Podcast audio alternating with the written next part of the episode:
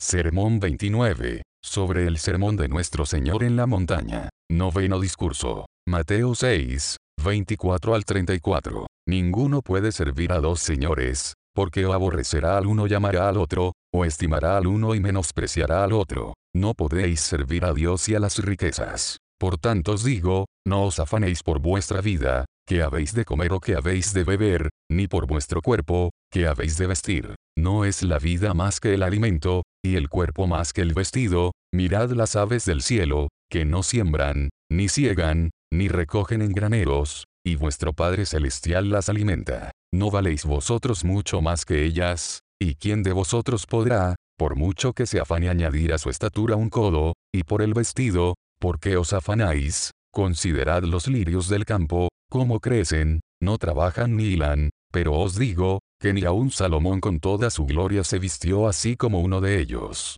Y si la hierba del campo que oyes, y mañana se echa en el horno, Dios la viste así, no hará mucho más a vosotros, hombres de poca fe. No os afanéis, pues, diciendo, ¿qué comeremos, o qué beberemos, o qué vestiremos? Porque los gentiles buscan todas estas cosas, pero vuestro Padre Celestial sabe que tenéis necesidad de todas estas cosas. Mas buscad primeramente el reino de Dios y su justicia, y todas estas cosas os serán añadidas. Así que, no os afanéis por el día de mañana, porque el día de mañana traerá su afán. Basta a cada día su propio mal. Sabemos que las naciones a las cuales el rey de Asiria, luego de haber llevado cautivo a Israel, estableció en ciudades de Samaria temían a Jehová, y honraban a sus dioses. Estas naciones temieron a Jehová, dice el escritor inspirado, le rindieron culto exterior, lo cual prueba que tenían temor de Dios, aunque no conforme a ciencia, y al mismo tiempo sirvieron a sus ídolos,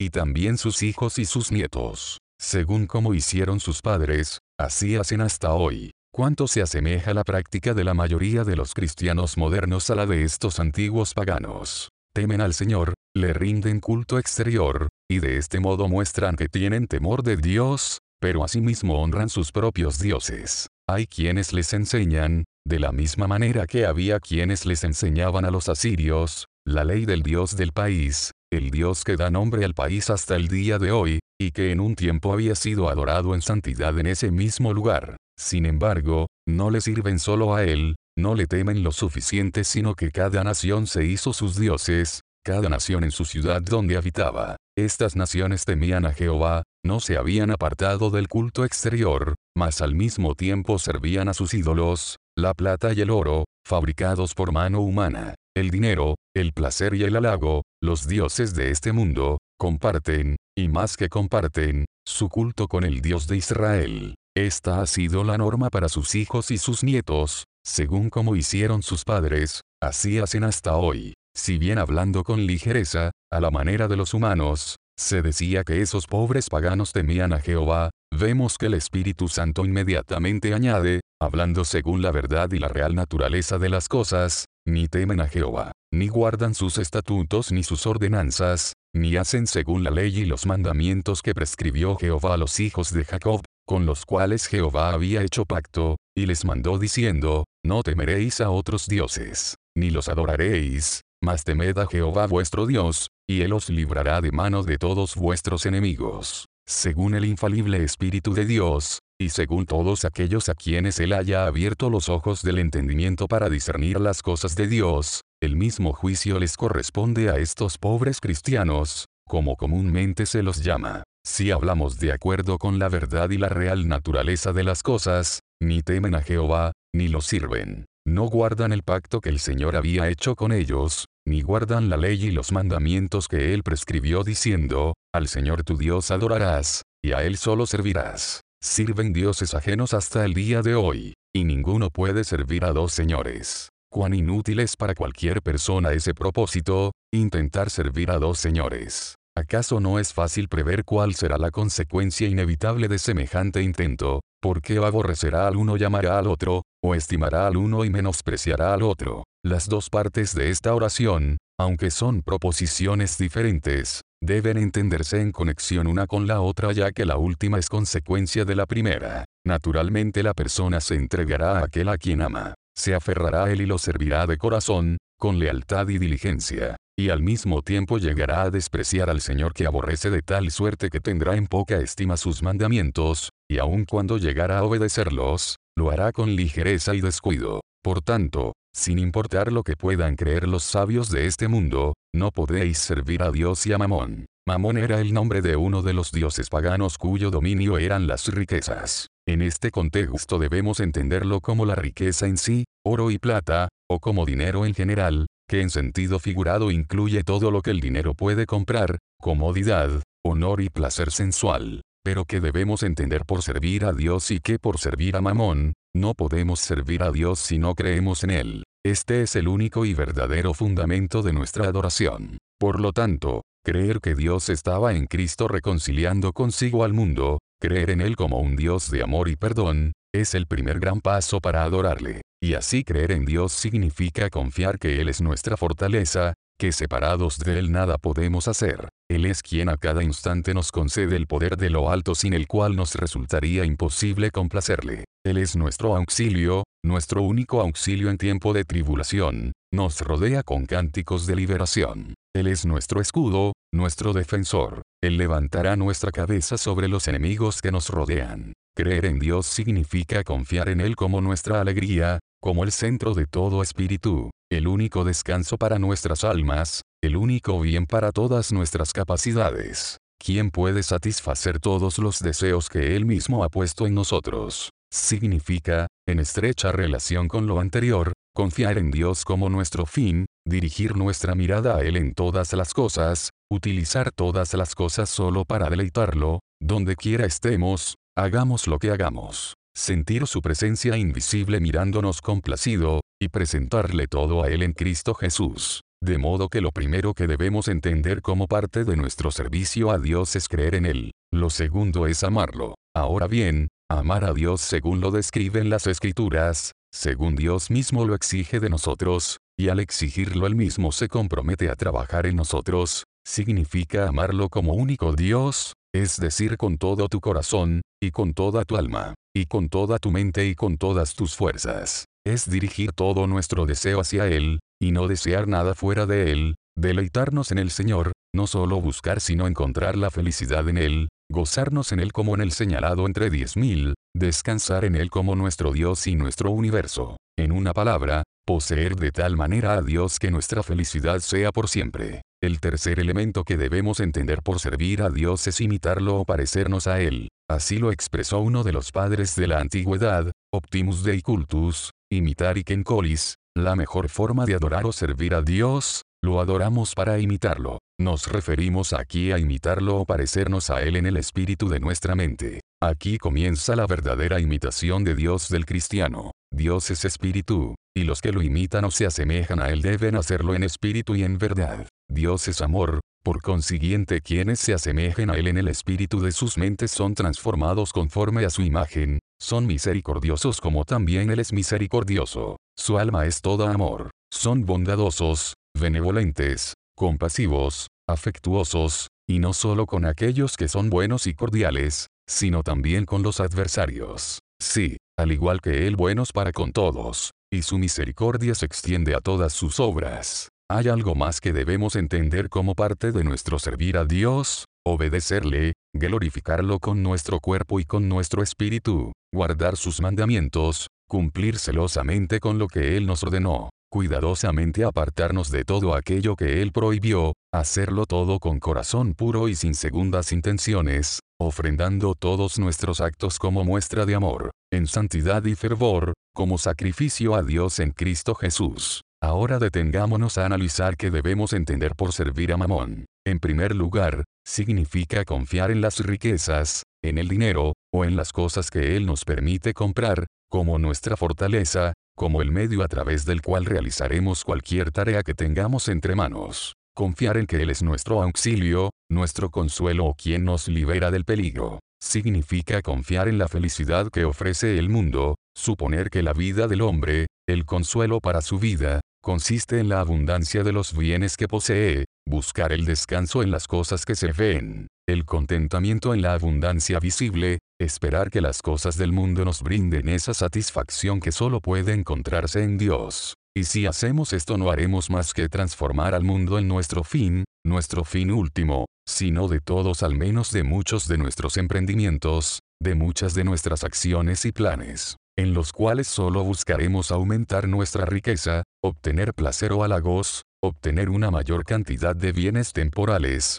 sin tener en cuenta los bienes eternos. Servir a Mamón significa, en segundo lugar, amar el mundo, dirigir nuestros deseos a Él, gozarnos en las cosas que Él ofrece y tener nuestro corazón puesto en ellas. Buscar, lo que ciertamente será imposible, nuestra felicidad allí, confiar con toda nuestra alma en ese báculo de caña frágil, aunque la experiencia cotidiana nos enseña que no podrá sostenernos sino que entrará por nuestra mano y la atravesará. Parecerse, Conformarse al mundo, es la tercera cosa que debemos entender por servir a Mamón. No solo que nuestros designios se acomoden a los del mundo, sino también nuestros deseos, inclinaciones y afectos, tener una mentalidad mundana, buscar solo el placer, estar encadenado a las cosas terrenas. Significa ser obstinados, sentir un exagerado amor por nosotros mismos, tener en alta estima nuestros propios logros, anhelar y deleitarnos en el halago de las demás personas, temer,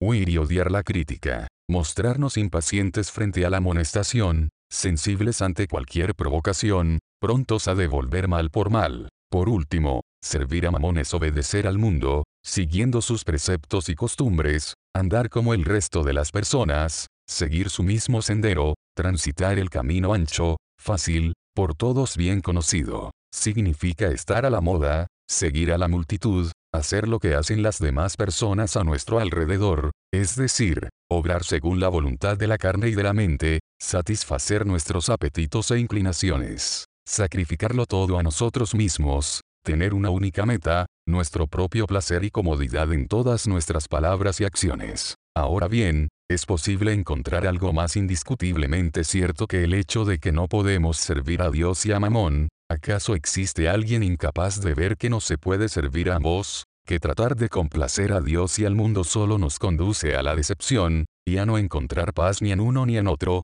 qué difícil situación la de quien conoce el temor de Dios pero no su amor, y sirviéndole, mas no de todo corazón, solo soporta las cargas pero no conoce el gozo de la religión. Lo que conoce acerca de la religión le alcanza para sentirse desdichado, mas no le alcanza para sentirse feliz. Su religión no le permitirá disfrutar del mundo, y el mundo no le permitirá disfrutar de Dios. Y así, dudando entre ambos pierde a ambos, y no encuentra paz ni en Dios ni en el mundo. ¿Acaso existe alguien incapaz de ver que no se puede servir a ambos y ser coherente con uno mismo? Contradicción más flagrante es imposible imaginar. Comportarse todo el tiempo como si tratara de servir a ambos señores, esforzándose por servir a Dios y a Mamón. Quien así vive es sin duda un pecador que va por senda doble, un paso hacia adelante y otro hacia atrás. No hace más que destruir con una mano lo que construyó con la otra. Ama el pecado, y odia el pecado, permanentemente busca a Dios y permanentemente huye de él.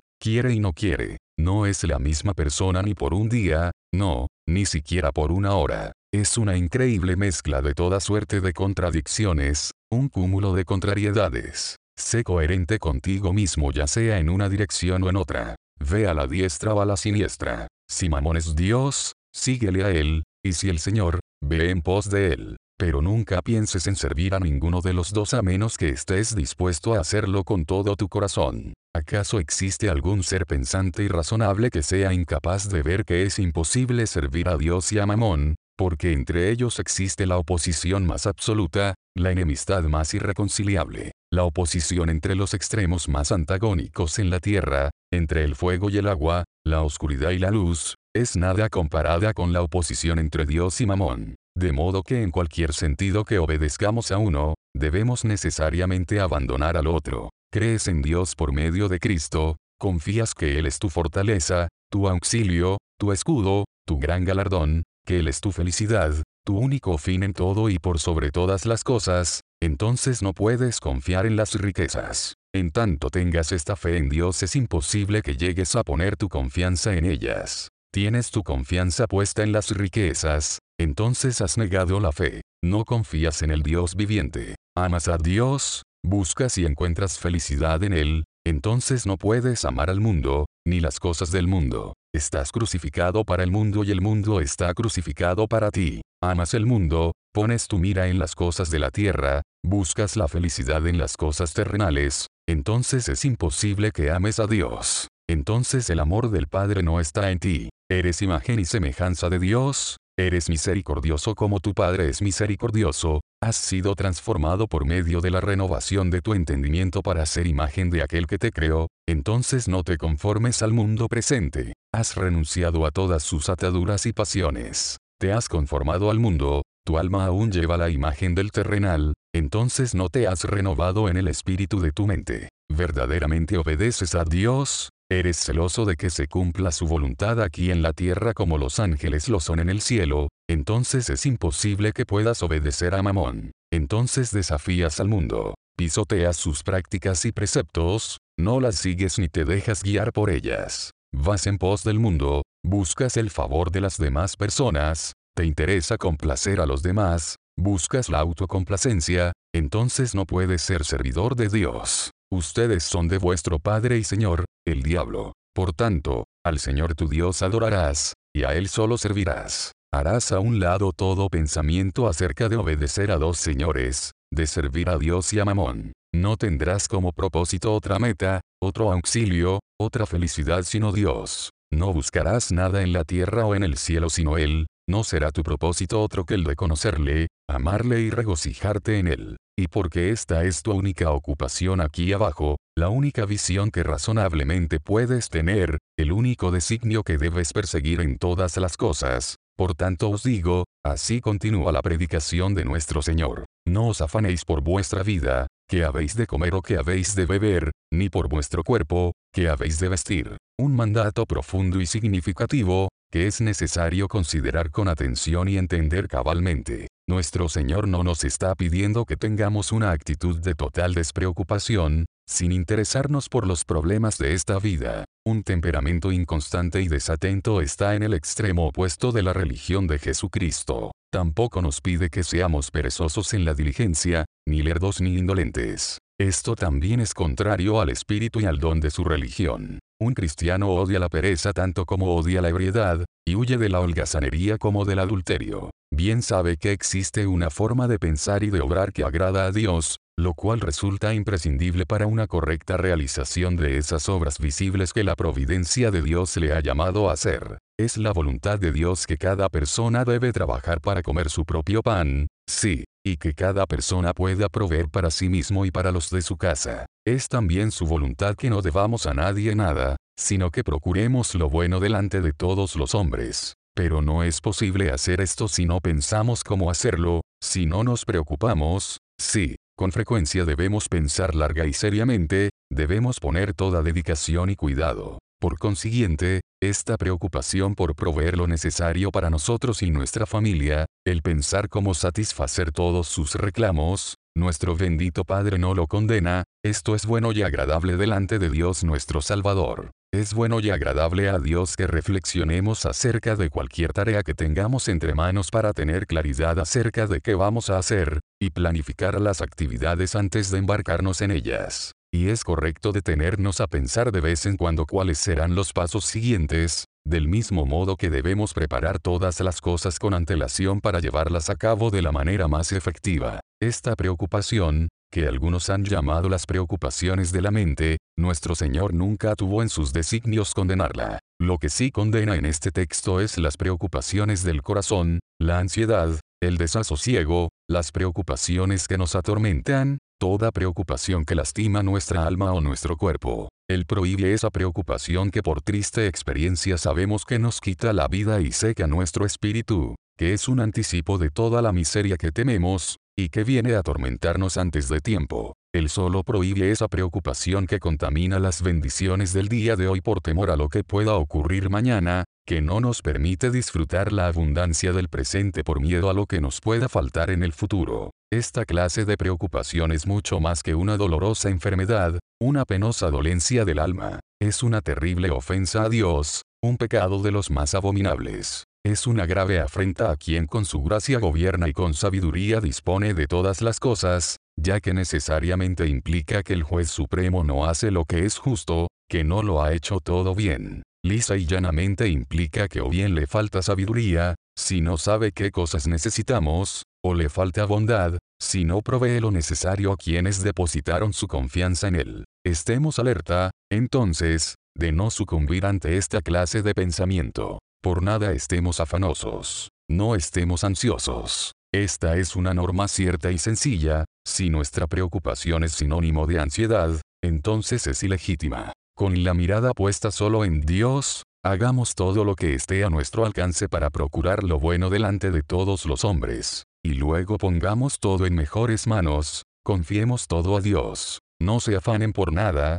no estén ansiosos, ni aun por sus vidas, que habrán de comer, o que habrán de beber, ni por su cuerpo, que habrán de vestir. No es la vida más que el alimento, y el cuerpo más que el vestido, si Dios les dio la vida, el más grande don, no les dará comida para mantenerla, si les ha dado un cuerpo, ¿cómo pueden dudar de que les dará ropa para cubrirlo, especialmente si se entregan a Él y le sirven de todo corazón? Levanten su vista, miren las aves del cielo que no siembran, ni ciegan, ni recogen en graneros, sin embargo, no les falta nada, nuestro Padre Celestial las alimenta. ¿No valen ustedes mucho más que ellas? Ustedes que son criaturas capaces de conocer a Dios, ¿no creen que tienen mucho más valor a los ojos de Dios? Que son seres de una escala superior, y quién de ustedes podrá, por mucho que se afane, añadir a su estatura un codo, ¿qué provecho obtienen de tanta ansiedad? Es esfuerzo estéril y vano. Y por el vestido,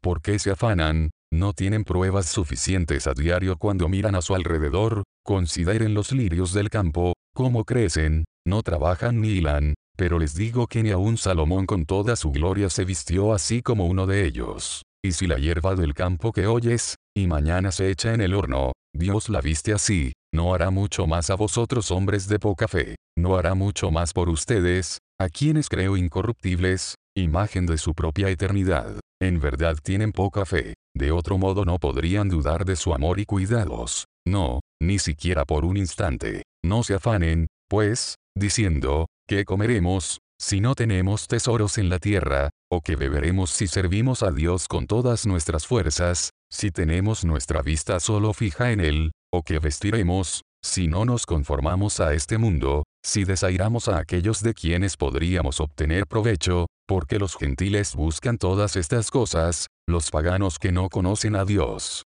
En cambio ustedes sean sensatos, porque su Padre Celestial sabe que tienen necesidad de todas estas cosas, y les ha enseñado cuál es el modo infalible para estar siempre provistos de todo lo necesario, buscad primeramente el reino de Dios y su justicia, y todas estas cosas os serán añadidas. Buscad primeramente el reino de Dios. Antes de albergar cualquier otro pensamiento o preocupación, deja que tu única preocupación sea que el Dios Padre de nuestro Señor Jesucristo, quien dio a su Hijo unigénito, para que todo aquel que en él crea no se pierda, mas tenga vida eterna, reine en tu corazón, sea manifiesto en tu alma, more y gobierne en ella, de modo que pueda derribar los argumentos y toda altivez que se levanta contra el conocimiento de Dios, y lleve cautivo todo pensamiento a la obediencia a Cristo. Deja que Dios sea el único que tenga dominio sobre ti. Deja que Él reine sin rivales. Deja que Él posea tu corazón, y que gobierne solo Él. Deja que Él sea tu único deseo,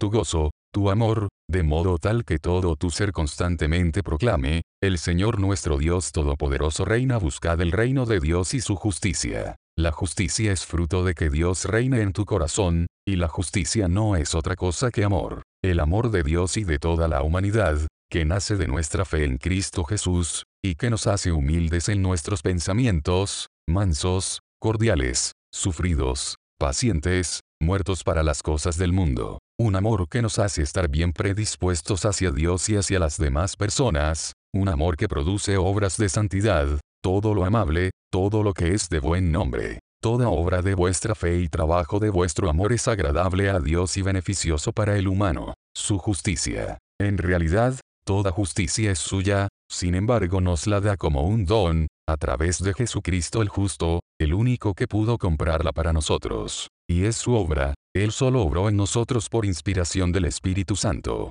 Tal vez haciendo un análisis cuidadoso podamos arrojar luz sobre otros textos que no siempre hemos comprendido con claridad.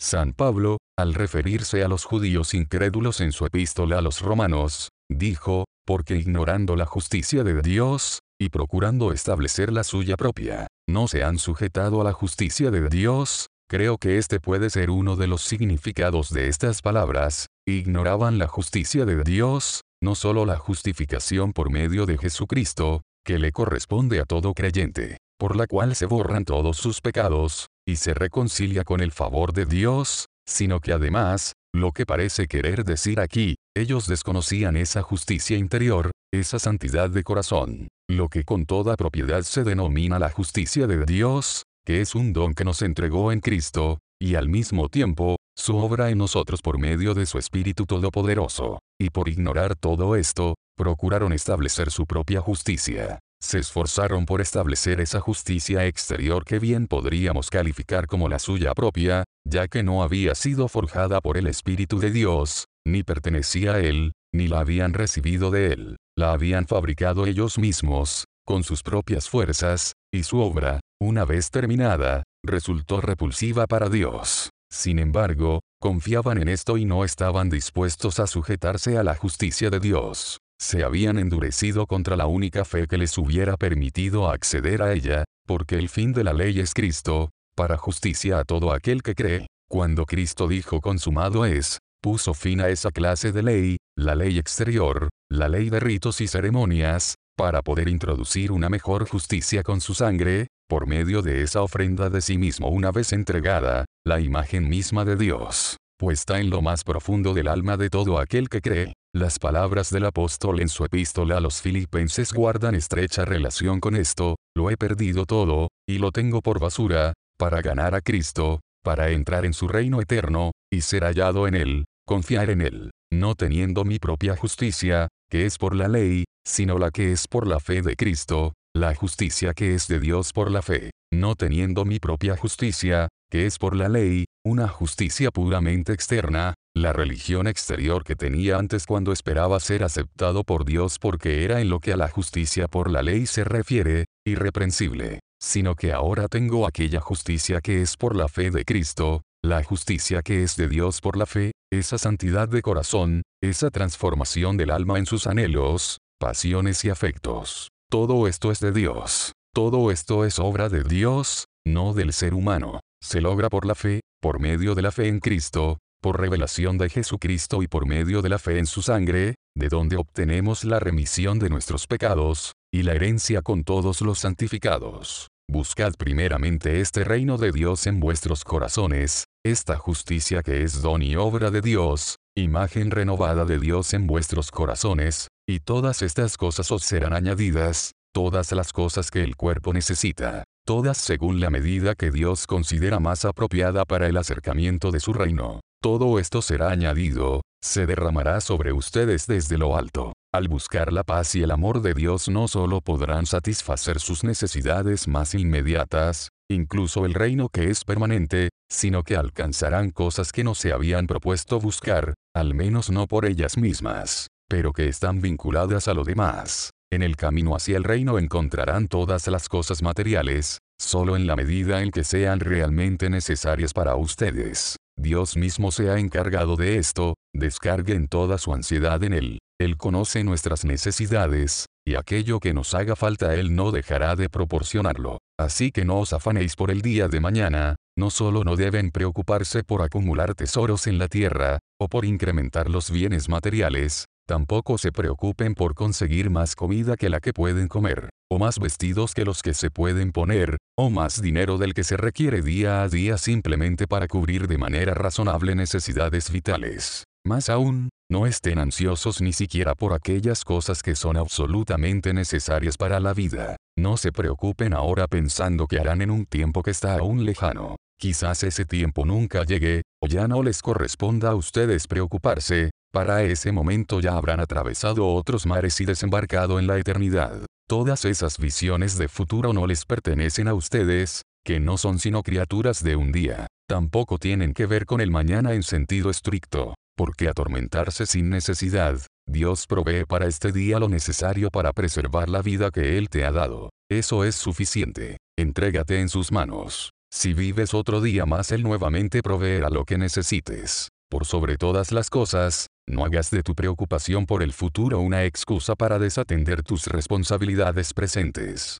Esta es la peor manera de afanarse por el día de mañana. ¿Y con qué frecuencia lo vemos? Muchas personas, si las exhortamos a tener siempre una conciencia sin ofensa ante Dios, a que se abstengan de aquello que a conciencia saben que está mal, no tienen reparos en responder, ¿cómo debemos vivir entonces? ¿Acaso no debemos cuidar de nosotros mismos y de nuestras familias y suponen que esto es razón suficiente para continuar en pecado deliberadamente, a sabiendas? Dicen, y probablemente así lo piensen, que estarían dispuestos a servir a Dios ahora si no fuera porque ello implicaría quedarse sin pan. Estarían dispuestos a prepararse para la vida eterna, pero tienen miedo de que les falte lo necesario para vivir. Así que se entregan al diablo por un bocado de pan, se precipitan al infierno por temor a la necesidad, desperdician sus pobres almas por miedo a que en algún momento les pueda faltar algo para su cuerpo. No es extraño que quienes de este modo retiran sus asuntos de las manos de Dios, resulten a menudo completamente defraudados con las cosas que ellos mismos buscaron. Desechan el cielo para asegurarse las cosas de la tierra, así pierden el primero, pero no llegan a ganar lo segundo. Dios, que en su sabiduría y providencia es un Dios celoso, sufre por esto. De este modo, quienes no depositan sus preocupaciones en Dios, quienes desesperados por las cosas temporales descuidan las cosas eternas, acaban perdiendo incluso aquello que habían elegido. Existe una visible condena en todos sus emprendimientos, hagan lo que hagan sus obras no prosperan. Tan es así que luego de haber abandonado a Dios por el mundo acaban perdiendo aquello que tanto buscaban, y también lo que no buscaban. No alcanzan el reino de Dios y su justicia, pero tampoco obtienen todo lo demás. Existe otra manera de afanarse por el día de mañana, que está igualmente prohibida. Es posible preocuparse equivocadamente aún respecto de las cosas espirituales. Podemos ser tan meticulosos con respecto a lo que puede ocurrir más adelante, que descuidamos la responsabilidad que ahora tenemos en nuestras manos. Con cuánta insensatez caemos en esto si no velamos continuamente en oración. Con qué facilidad nos dejamos llevar por una especie de ensueño, haciendo proyectos para un futuro distante, dando vida a hermosas escenas en nuestra imaginación. Pensamos en las cosas buenas que haremos cuando estemos en tal lugar, o cuando llegue determinado momento. Qué útiles seremos. Cuán numerosas nuestras buenas obras cuando las circunstancias así lo permitan. Con cuánta dedicación serviremos a Dios una vez superados los obstáculos. Tal vez en este momento te encuentres desanimado, Dios, así parece, esconde su rostro de ti, no llegas a ver la luz de su presencia, no puedes gustar su amor redentor. Sintiéndote de este modo, es natural pensar, oh, ¿cómo alabaré a Dios cuando la luz de su presencia resplandezca nuevamente sobre mí? ¿Cómo exhortaré a otros a alabarle cuando su amor haya sido derramado en mi corazón? Luego haré esto y aquello, hablaré acerca de Dios en todo lugar, no me avergonzaré del Evangelio de Cristo. Entonces aprovecharé bien el tiempo, explotaré al máximo cada talento recibido, no te engañes. No lo harás entonces si no lo haces ahora. El que es fiel en lo muy poco, sea lo que fuere, bienes materiales o el temor o el amor de Dios, también en lo más es fiel. Pero si escondiste un talento en la tierra, luego esconderás cinco. Si es que te los dan, desde luego, aunque es muy poco probable que lo hagan. En verdad, a cualquiera que tiene, es decir, a quien utiliza lo que tiene, se le dará y tendrá más, pero al que no tiene, es decir, a quien no utiliza la gracia que ha recibido, en pequeña o en gran medida, aún lo que tiene le será quitado. Y no sientas afán por las tentaciones del día de mañana. Esto también es una trampa peligrosa. No debes pensar cuando deba enfrentar tal tentación, ¿qué haré? ¿Cómo me sostendré? Siento que no tengo poder para resistir, no soy capaz de dominar esa clase de enemigo.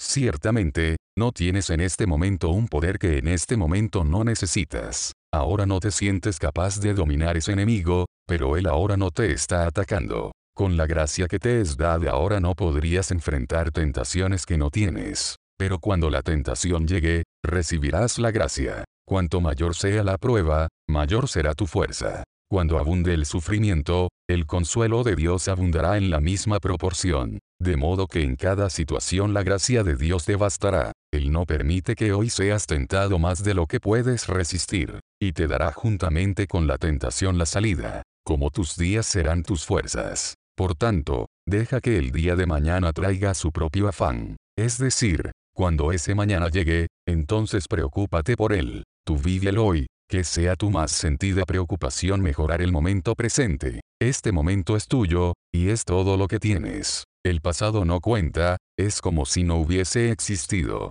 El futuro no significa nada para ti, no es tuyo, y tal vez nunca llegue a serlo. De nada vale depender de lo que está por venir, porque no sabes qué dará de sí el día. Por tanto vive hoy, no pierdas ni una hora, aprovecha este momento, esta es la parte que te toca. ¿Quién conoce las cosas que fueron antes que él, o qué será después de él debajo del sol? Las generaciones que vivieron desde el comienzo del mundo, donde están ahora, desaparecidas, olvidadas. Existieron, vivieron su día, luego fueron arrancadas de la tierra, como hojas desprendidas de un árbol. Se convirtieron en polvo. Una generación sucedió a otra, luego entraron en la generación de sus padres, y nunca más vieron la luz. Ahora es tu turno sobre la tierra. Alégrate, joven, en tu juventud. Disfruta el aquí y ahora, gozándote en aquel cuyos años no acabarán. Fija tu vista solamente en él, en el cual no hay mudanza ni sombra de variación. Entrégale tu corazón, aférrate a él, sé santo como él es santo. Ahora aférrate a la oportunidad de hacer su voluntad, agradable y perfecta. Ahora regocíjate de perderlo todo para ganar a Cristo. Con alegría soporta hoy, por amor de su nombre, lo que Él permita que te sobrevenga. Pero no te fijes en el sufrimiento del día de mañana. Basta a cada día su propio mal. Algo malo será, según el hablar humano, ya sea crítica o necesidad, dolor o enfermedad. Pero según el lenguaje de Dios, todo es bendición, será un excelente bálsamo, preparado por Dios en su sabiduría y repartido entre sus hijos según las dolencias de sus almas. Y Él nos da cada día lo necesario para ese día, calculado según las fuerzas y la necesidad del paciente. Por tanto si arrebatarás hoy lo que pertenece al mañana, si lo agregaras a lo que ya te ha sido dado, tendrás más de lo que puedes soportar. Así no sanará tu alma sino que se destruirá. Toma, entonces, tanto como Él te ofrece hoy. Hoy debes sobrellevar y hacer su voluntad. Hoy entrégate, entrega tu cuerpo, alma y espíritu a Dios en Cristo Jesús, no deseando otra cosa sino glorificar a Dios en todo lo que eres, en todo lo que haces, en todo lo que soportas, no buscando sino conocer a Dios, y a su Hijo Jesucristo por medio de su Espíritu Eterno, no teniendo otro propósito que amarle, servirle, gozarte en Él, ahora y por toda la eternidad. Y ahora a Dios el Padre, quien me hizo e hizo todo el universo, a Dios el Hijo, quien me redimió y redimió a toda la humanidad, a Dios el Espíritu Santo, quien me santificó y santificó a todo el pueblo elegido de Dios, sea el honor, la alabanza, la majestad y el poder, por todos los siglos. Amén.